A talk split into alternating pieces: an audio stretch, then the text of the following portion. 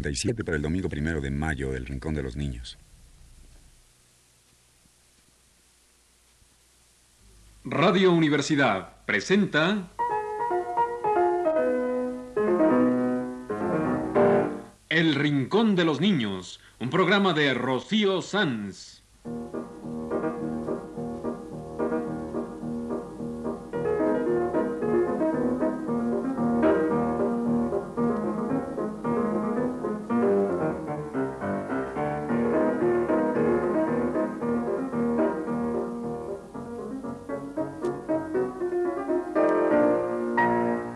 Las semanas, a esta misma hora, los esperamos aquí con cuentos e historias verdaderas, con música y versos, con fábulas, noticias y leyendas para ustedes en el Rincón de los Niños.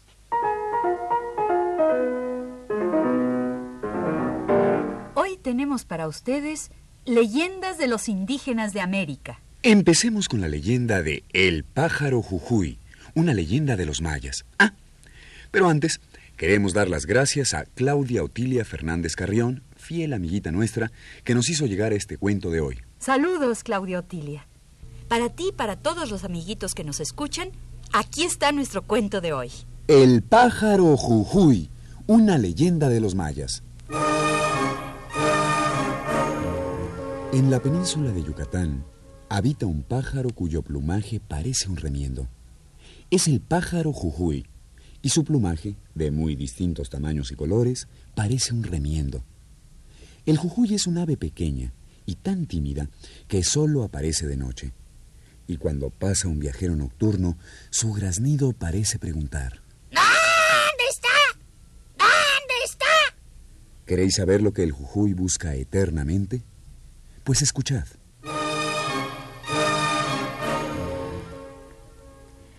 Siglos reinaba un grave desorden en el mundo de las aves. Para remediarlo, el supremo hacedor del universo decidió nombrar un rey.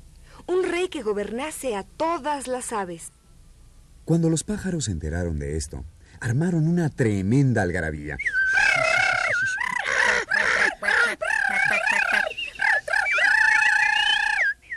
Hasta el más insignificante de los pájaros se creía con derecho a ser el rey, y todos alegaban armando terrible alaraca.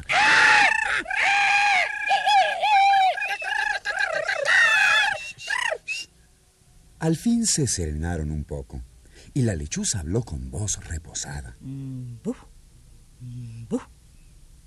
Yo soy la más sabia de todas las aves y por eso debo ser la elegida. Mm. Pero el águila le contestó. Yo vuelo más alto que ningún otro pájaro. Yo seré el rey. Y el colibrí, con su fina vocecita, alegaba. Yo soy el más brillante de los pájaros. Yo debo ser el rey. Y así, cada ave fue pregonando sus cualidades. Cada una quería ser el rey que gobernase a los pájaros.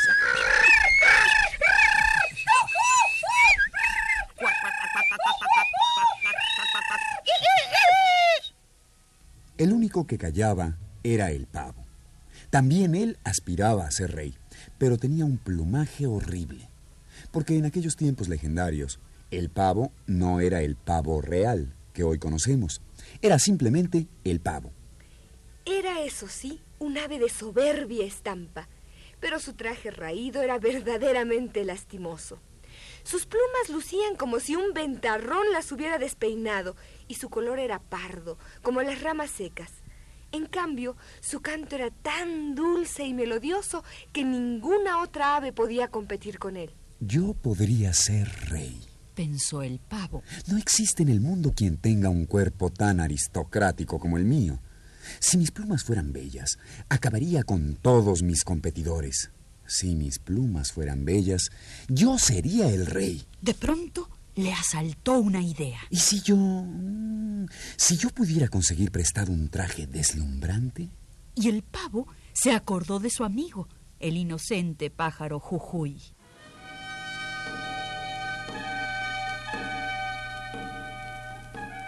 En aquella época, el pájaro Jujuy tenía un plumaje maravilloso, colorido, deslumbrante y finísimo.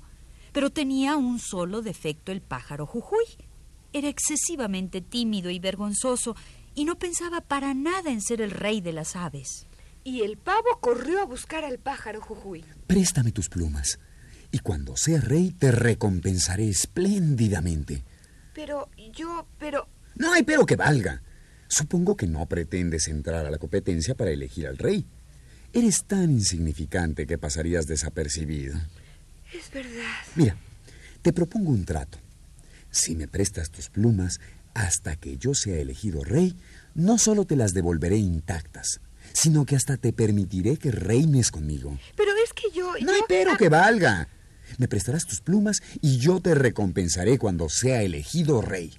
Y el Jujuy acabó por aceptar, más por bondad que por la prometida recompensa. Se fue despojando de sus plumas una a una. El pavo casi se las arrebataba y se las iba poniendo. Las plumas sobrantes se las acomodó artísticamente en la cola, formando inmenso abanico. Qué bien estoy quedando. Indudablemente me elegirán rey. Cuando el pavo terminó de acomodarse las plumas prestadas por el Jujuy, su aspecto era extraordinario, bellísimo. Hasta el propio arco iris palideció de envidia ante tanta belleza y colorido. Y sin siquiera darle las gracias al Jujuy que le había prestado su plumaje, el pavo se alejó contoneándose de orgullo. Y el pavo se presentó ante el supremo hacedor, la cabeza erguida y arrastrando solemnemente su hermoso plumaje. Y abrió su cola de arco iris en abanico. Un coro de exclamaciones asombradas lo recibió. Todas las aves allí reunidas para la elección se preguntaban de dónde había salido aquel pájaro de extraordinaria belleza. Y el supremo hacedor, enamorado de su silueta y colorido, lo nombró rey de las aves, concediéndole el título de pavo real.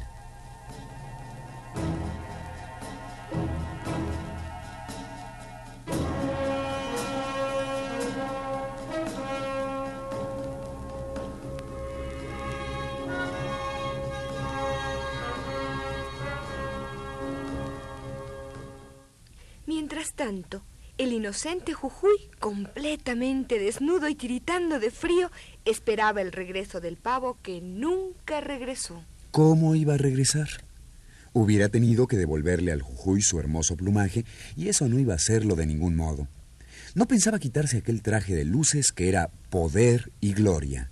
¿Y qué había de la promesa que había hecho al Jujuy de recompensarlo cuando fuera rey?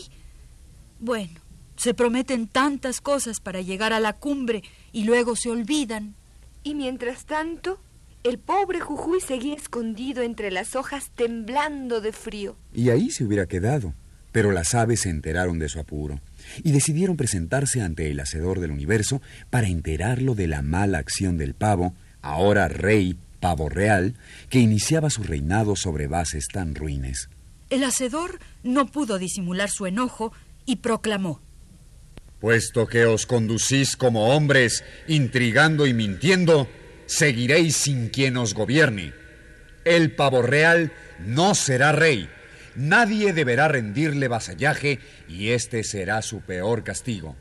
Además, se volverá fatuo y vanidoso, granjeándose la antipatía de sus compañeros. Y hay algo más. El pavo real perderá su melodiosa voz. En su lugar, emitirá un grito destemplado y desagradable. En cuanto al pájaro Jujuy, haced lo que vuestro buen corazón os dicte. Y el buen corazón de las aves les dictó vestir al Jujuy de la cabeza a la cola. Se acercaron a él y cada pájaro le fue entregando una pluma. Así quedó el Jujuy cubierto de plumas de tan diversos tamaños y colores que su traje parecía un gran remiendo. Y si antes el Jujuy era tímido, ahora lo fue aún más. Desde ese día no volvió a salir a la luz del sol. Oculto entre las frondas, el Jujuy consigue su alimento y solo sale de noche para que nadie vea su traje remendado. Y cuando pasa algún caminante nocturno, el Jujuy lanza su grito. Pues todavía espera que el pavo real regrese a devolverle su hermoso plumaje.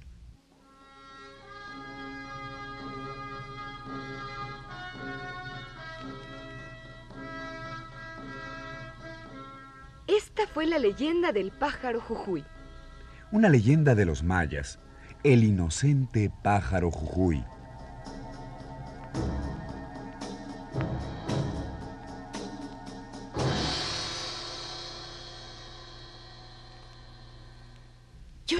Eso de pájaro Jujuy, pero ¿dónde? ¿Dónde? Pues en la leyenda que acabamos de contar, el inocente pájaro Jujuy. No, no es eso. Yo había oído antes algo, algo del pájaro Jujuy. Ah, ya sé. En la canción del caminante del Mayab. Sí, es cierto. En la canción mencionan al pájaro Jujuy que sale al paso del caminante del Mayab. Pues hoy contamos la leyenda del pájaro Jujuy que habita en las tierras del Mayab. Una leyenda de los mayas. Y ahora contaremos una leyenda de los indios guaraníes. Los guaraníes, que ocuparon las costas del Brasil y se extendían por el Paraguay hasta llegar al pie de los Andes, en Bolivia. Y aquí tenemos para ustedes una leyenda de los indios guaraníes de América del Sur. La leyenda de Isapí.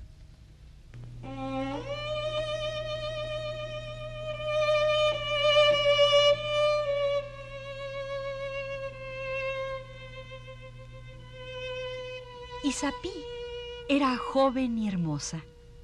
Era hija de uno de los más poderosos jefes guaraníes.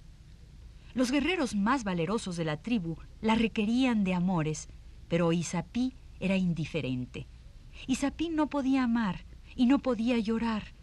Isapí era indiferente al dolor y la llamaban la que no lloró jamás. Los más espantosos desastres azotaron a la tribu. El río se desbordó llevándose las tolderías donde habitaban los indios. Perecieron ahogados niños y mujeres.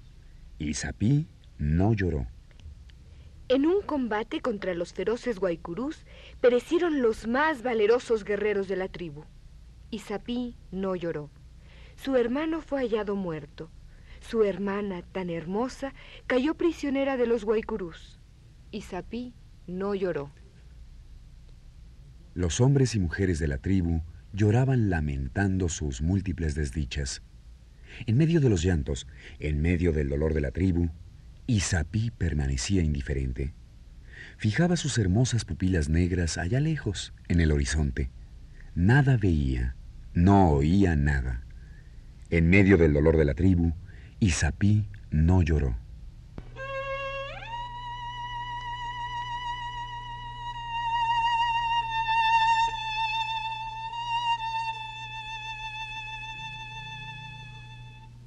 Las desgracias seguían cebándose en la tribu.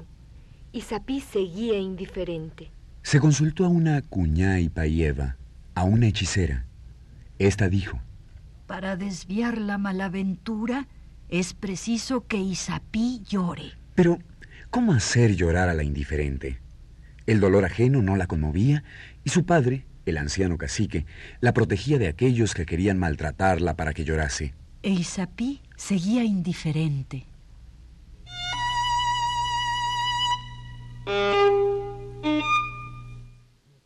Cierto día en que Isapí, silenciosa como de costumbre, iba por un camino, le salió al paso una anciana decrépita. Por favor, ayúdame, hermosa joven. Tengo a mi nieto enfermo y se muere de frío. Ayúdame a cortar unas cuantas ramas secas para encender el fuego allá en mi choza. Isapí, indolente y desdeñosa, no ayudó a la anciana. Esta suplicó. Por favor, mira que no puedo.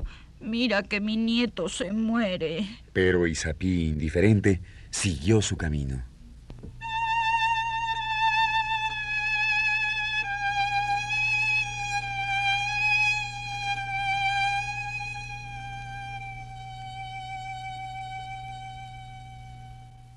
Más adelante, Isapí se encontró con una mujer joven que llevaba a un niño en brazos.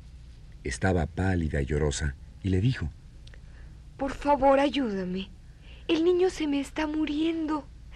Si sabes de algunas hierbas para curarlo, por favor, dímelo. Isapí conocía de esas hierbas. Con solo internarse un poco en el bosque, las hubiera encontrado para dárselas a la angustiada madre. Pero, desdeñosa e indiferente, continuó su camino.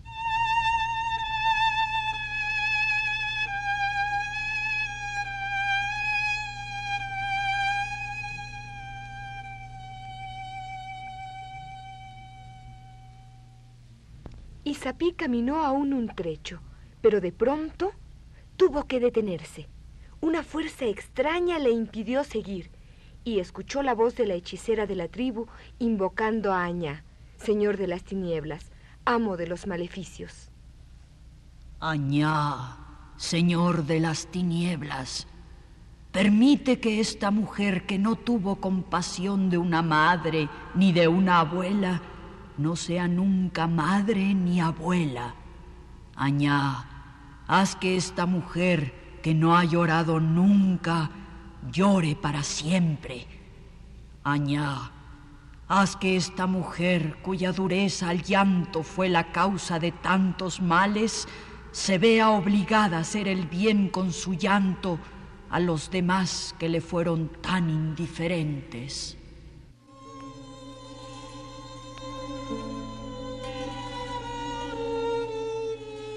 E Isapí ya no escuchó más, porque ya no era humana. Cuando la hechicera terminó su invocación, Isapí quedó convertida en un árbol. Y desde entonces, en las selvas tropicales, se yergue el árbol que llora. De sus hojas se desprende un abundante rocío que refresca el aire. En el verano caluroso, este árbol refresca con su humedad a los cansados viajeros que a él se acercan. Es el árbol que llora. Y este árbol se llama Isapí.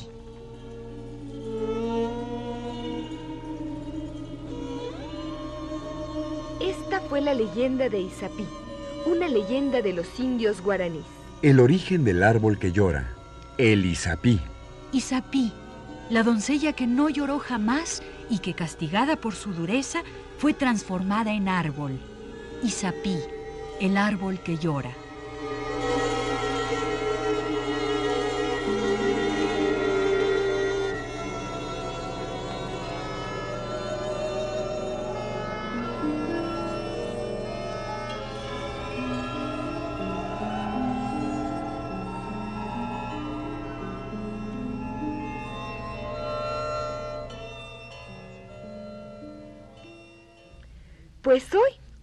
Contamos un par de leyendas indígenas. El inocente pájaro Jujuy, una leyenda de los mayas. Y la leyenda de Isapí, el árbol que llora, una leyenda de los indios guaraníes. Oigan, yo tengo aquí una canción muy bonita de los Tupinambá.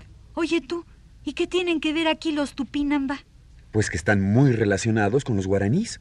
Son primos, como si dijéramos. Ah. Los indios Tupinambá habitan un territorio contiguo al de los guaraníes en el Brasil.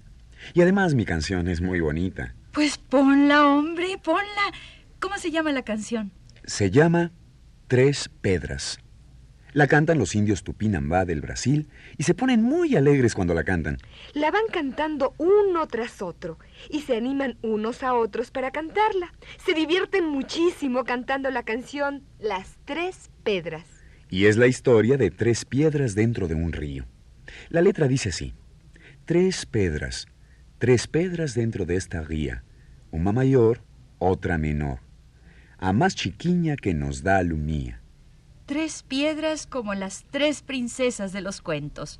Una mayor, otra menor y la más chiquita que nos da alumía. Alegría con esta canción de los indios Tupinambá de Brasil. La canción de las Tres Pedras.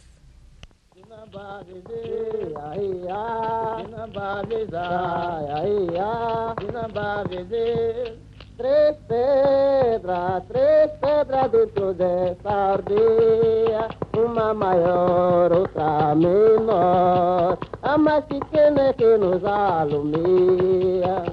Três pedras, três pedras dentro dessa aldeia, uma maior, outra menor, mais pequena que nos alumia. Três pedras, três pedras dentro dessa aldeia, uma maior, outra menor.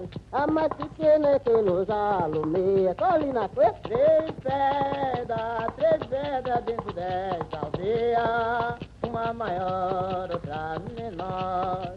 A mais pequena que nos alumia. Três pedras, três pedras dentro desta aldeia. Uma maior, outra menor. A mais pequena que nos alumia. Três pedras, três pedras dentro desta aldeia. Uma maior, outra menor ya masikene tupi, musalumea tupi, tetupi tetupi tetupia camie camiare camie camiara camie sessenta légua mas cheguei no canzoá aia ah, mas cheguei no canzoá aia ah, bora mas com no canzoá aia ah, mas cheguei no canzoá aia mas cheguei no canzoá aia mas cheguei no canzoá aia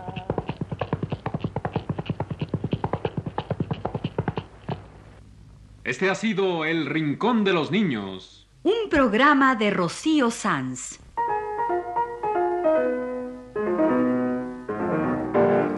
Asistente de producción, Leonardo Velázquez.